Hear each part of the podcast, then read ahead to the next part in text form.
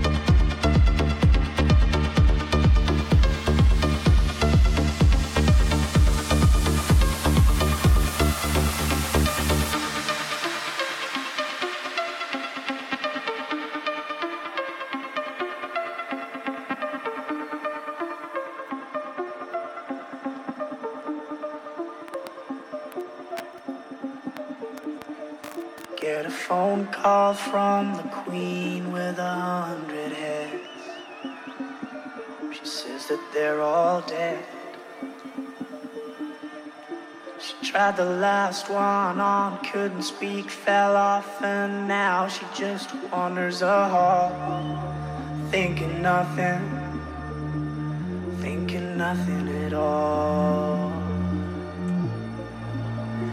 Once there was a man who had a little too much time on his hand and never stopped to think that he was getting older. His night came to an end, he tried to grasp for his last friend and pretend that he could wish himself health on a four-leaf clover.